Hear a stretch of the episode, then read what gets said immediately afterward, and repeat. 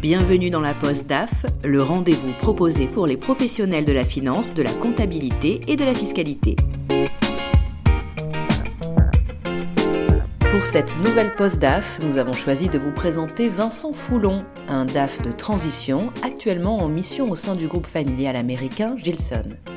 La branche française de ce grand fabricant de pipettes compte 300 personnes et présente un chiffre d'affaires consolidé supérieur à 50 millions d'euros. La mission de Vincent Foulon, débutée en mai 2021, devrait s'achever en avril 2022 et porte sur la transformation de la fonction finance. Il partage avec nous les 25 ans d'expérience qui l'ont conduit jusqu'ici et sa vision du métier. J'ai 25 euh, ans d'expérience et j'ai une expérience qui est double en fait, à la fois au sein d'entreprises industrielles euh, qui sont vraiment des acteurs majeurs du secteur, tels que Case qui est devenu CNH ou Rodia, et puis aussi côté retail et côté euh, plutôt bien de consommation avec des groupes comme LVMH, Yves Rocher et, Verizon qui est plus un groupe digital.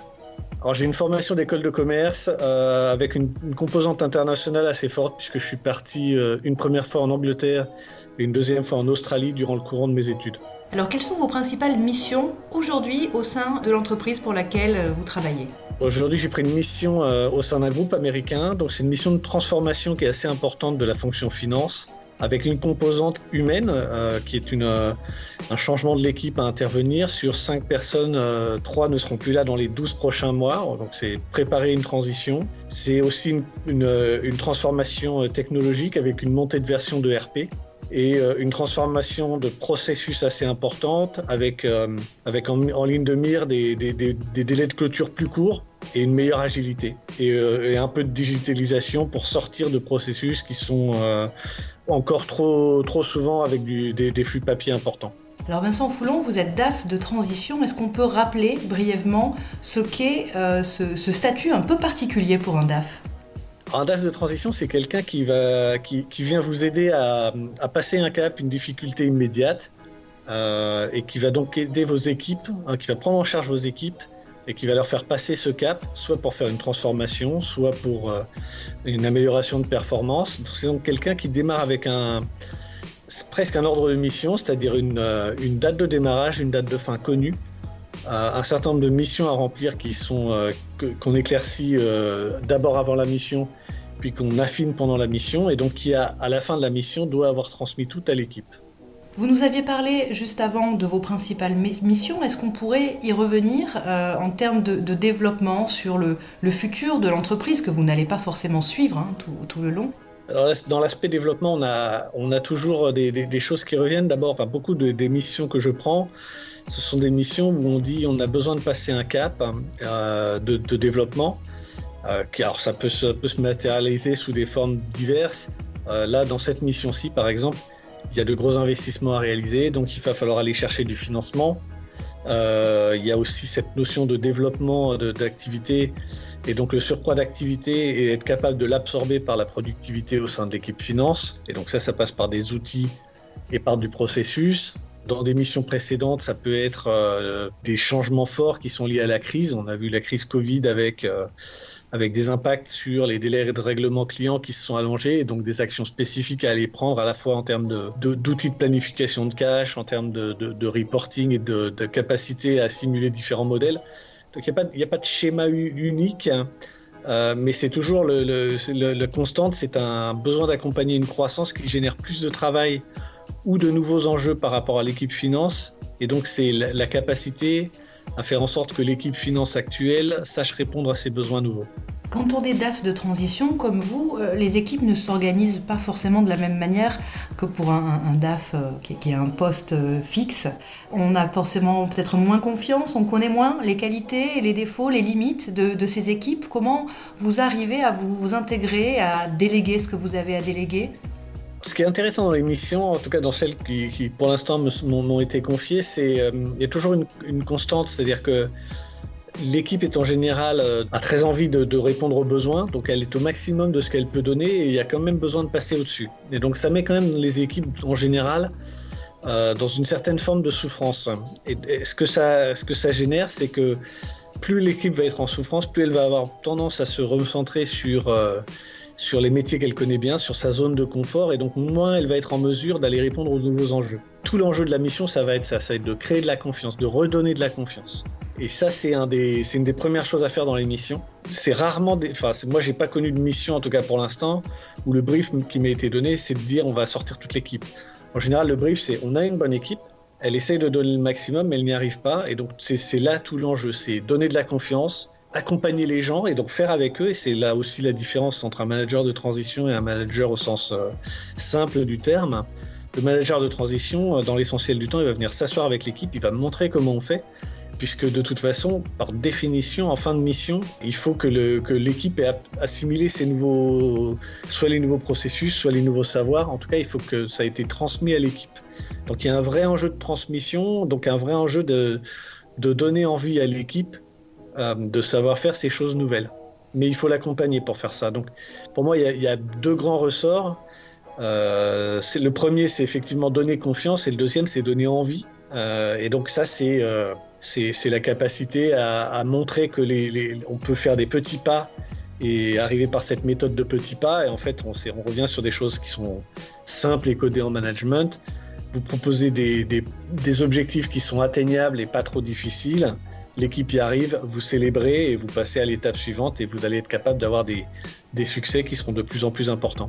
Ça fait partie, d'après vous, des qualités clés qui sont nécessaires pour être un, bon DAF, ce, sens du passage du, de relais, euh, la pédagogie, donner envie? Oui, c'est c'est certainement euh, en fait dans, les enjeux, vous avez un premier enjeu qui est de bien cerner euh, là où le client souffre, en tout cas quelle est la, quelle est la difficulté qu'il faut résoudre pour le client. C'est important parce que la, mission, on ne peut pas tout faire. Il faut être capable de, planifier, donc de prioriser. Ça, pour moi, c'est une des grandes qualités. Il faut être capable d'organiser, de, planifier. Euh, il y a des choses qu'on peut faire pendant la mission.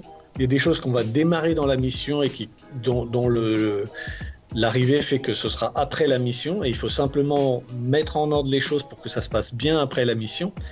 Euh, et puis, il y a des choses où simplement, il faut se dire là, dans un premier cap, euh, il faut être raisonnable et prendre ce qu'on est capable de réaliser pour pas de nouveau remettre l'équipe en difficulté en ayant des choses qui sont inatteignables. Donc il y a un enjeu de bien cerner les besoins. Évidemment, il y a l'enjeu de simplification, de, rationalisation qui est, clé parce que là aussi, on a besoin de demander à l'équipe de faire des nouvelles choses, mais on ne peut pas travailler uniquement en incrémental, il faut travailler avec euh, de la simplification d'un côté pour redéployer et reprioriser les choses.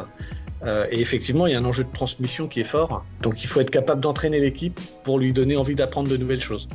Quelle est la plus grande fierté ou la plus grande réussite que vous ayez connue pour l'instant dans votre carrière? Ah, j'ai eu, euh, eu la chance de prendre une mission euh, dans un contexte qui était quand même un contexte difficile. j'ai pris une mission en Roumanie dans le cadre d'une fusion entre un agent local et une filiale d'un groupe. Et donc on le sait, le mode d'un fonctionnement d'un agent, c'est plutôt un mode très entrepreneurial avec, euh, avec une grande agilité.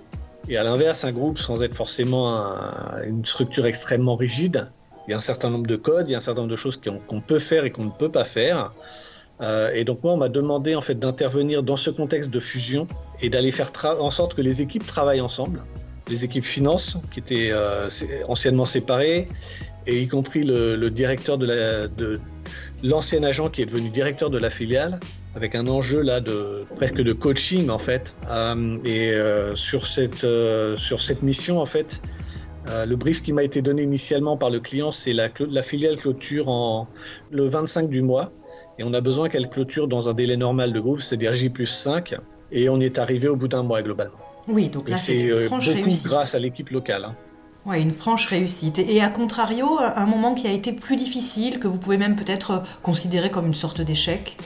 Ah, euh, par, mon passé industriel, j'ai eu des, situations qui sont difficiles à gérer. je crois que la plus difficile à gérer, euh, c'est des situations de, d'équipes en très très grande souffrance, avec des gens qui sont partis en alcoolisme et donc euh, des, un vrai dilemme en fait entre le, besoin de délivrer le résultat, qui est indéniable, et en général, vous êtes quand même sur des usines avec des gens qui sont euh, avec une présence locale et puis une, une volonté euh, locale qui n'est pas forcément de sortir les gens de manière très brutale. Et donc, on a besoin d'être capable à la fois d'accompagner parce que le, retour nécessite un accompagnement et à la fois on a quand même un vrai besoin de délivrer, donc on n'a pas forcément un temps très long pour accompagner. Vous avez cumulé à peu près 25 ans euh, d'expérience. Est-ce que vous avez trouvé que les, missions du DAF ont évolué à travers le temps? Bien sûr, les missions du DAF ont, beaucoup évolué.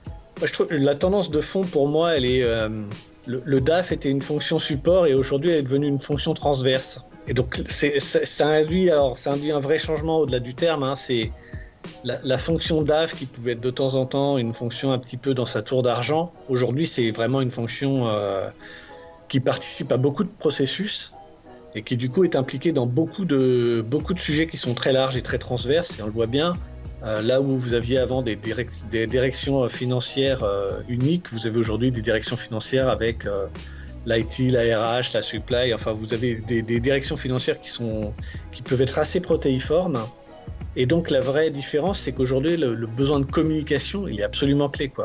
On est aujourd'hui dans des choses où il faut être rapide, il faut être pédagogue. Euh, et donc là aussi, il y a un changement par rapport à l'appréciation de la fonction. Et puis, il faut, il faut, il faut être capable d'intervenir dans, dans, des sujets qui sont très variés.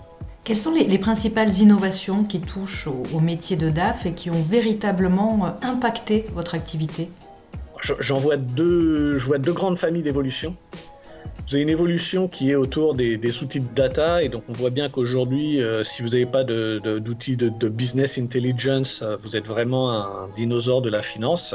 Euh, donc on a beaucoup d'outils d'analyse de données, et puis donc ça c'est vraiment autour de l'analytique. Et puis on a à l'autre extrême, à l'autre extrémité, on a beaucoup de, de, progression sur des outils qui eux, au contraire, vont être des outils de productivité, d'accélération.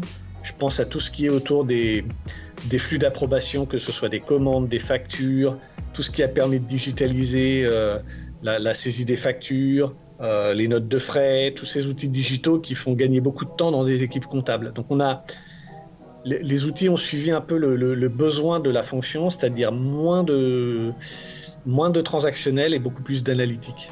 Vincent Foulon, est-ce que l'intelligence artificielle a une place aujourd'hui dans votre travail? Pas dans les missions qui me sont confiées, euh, parce qu'en général, c'est vraiment des missions où la partie prévisionnelle est un petit peu moins forte. Mais alors, on a quand même des choses qui sont proches de, de, l'intelligence artificielle. C'est-à-dire quand on commence à aller regarder des documents qu'on reçoit qui sont digitalisés pour aller chercher une information qui se trouve dans le document et être capable de comptabiliser le document en fonction de, de cette information, on est un peu à la frontière. Mais euh, dans les missions qui me sont confiées, c'est pas le cœur du métier c'est plus souvent de la simplification que de la mise en place d'outils très techniques. Et la place de l'instinct dans tout ça?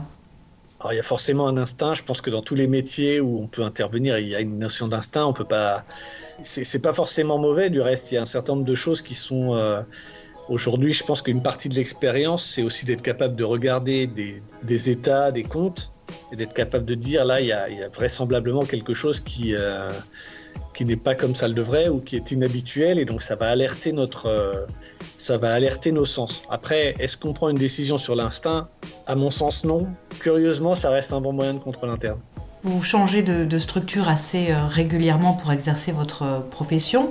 Est-ce que à chaque fois, les efforts de vulgarisation justement auprès des, équipes, euh, de vos observations, de vos consignes, est-ce qu'à chaque fois il faut recommencer? C'est difficile, c'est compliqué Ou vous avez des techniques pour bien euh, vous faire comprendre et bien vulgariser vos informations auprès de tous les collaborateurs de la structure?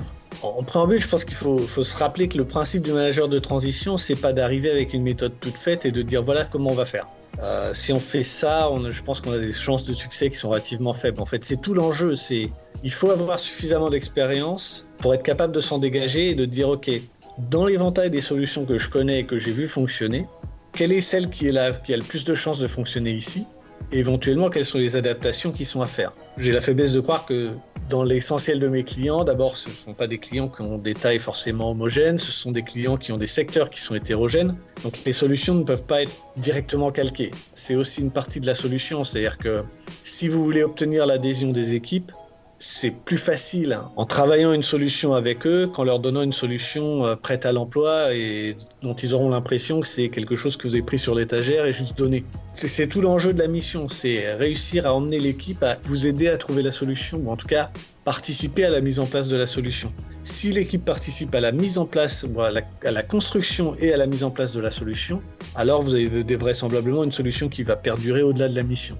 Et moi, je suis convaincu d'une chose dans les missions, euh, c'est le premier endroit où il faut attaquer, c'est l'équipe. C'est la première chose dont il faut s'occuper. Quelles innovations euh, vous inventeriez euh, pour créer le DAF de demain? Le DAF de demain, pour moi, les outils dont il a besoin, c'est beaucoup d'outils de tri qui vont permettre de dire ça, c'est ce qui n'est pas important et à l'inverse, on, est capable de dégager des plages de temps pour travailler sur des sujets de fond qui vraiment vont apporter de la valeur. Et là, on retrouvera peut-être l'intelligence artificielle capable de trier à la place du DAF et hiérarchiser toutes les informations qui arrivent. Certainement. Euh, c'est certainement un des enjeux, effectivement, euh, parce que le niveau de sollicitation aujourd'hui fait qu'on a besoin de, de ce type d'outils. Est-ce que vous suivez des formations professionnelles à la fois euh, pour des mises à jour pratiques ou des connaissances? J'ai des formations, j'ai pris des sessions de coaching, donc c'est euh, à la fois sur la partie technique et sur la partie euh, management. Et vous êtes plutôt e-learning, présentiel? J'utilise les deux, j'ai pas de j'ai pas de préférence spécifique.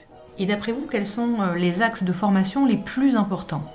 On a toujours une partie qui est technique et c'est important de rester euh, connecté avec les textes ou l'avancement des, régulations. On le voit, euh, les, IFRS continuent à progresser, à se rapprocher des normes US GAP. On voit que sur la partie euh, technique, on a ce type de choses-là. On a une fiscalité qui est quand même en, évolution constante, sinon permanente. Quelqu'un qui me disait que les statistiques de paie, c'était 400 nouveaux textes par an. Donc on voit bien qu'on a un certain nombre de sujets techniques qui sont importants. Et puis, euh, c'est important de le balancer, à mon sens, avec des formations qui sont plus soit du coaching, soit, soit sur des, formations de management pur et dur. Parce qu'aujourd'hui, on le voit bien, l'engagement des équipes, c'est la clé. La motivation des collaborateurs, euh, c'est quand même avec ça qu'on fait avancer les équipes. Et on voit que l'évolution des demandes en fait, des, des, collaborateurs en fonction des tranches d'âge, ça a pas mal évolué. Quoi. Le rapport au travail a pas mal évolué, donc il faut être capable de s'y adapter. Est-ce que vous faites partie d'une communauté de DAF tout à fait. Alors, je, partage avec deux communautés de DAF. Je partage avec la commission finance en fait du réseau Oudino que j'anime et je, suis aussi membre de la, de la DFCG. Est-ce que vous auriez un conseil pour les jeunes DAF ou les futurs DAF?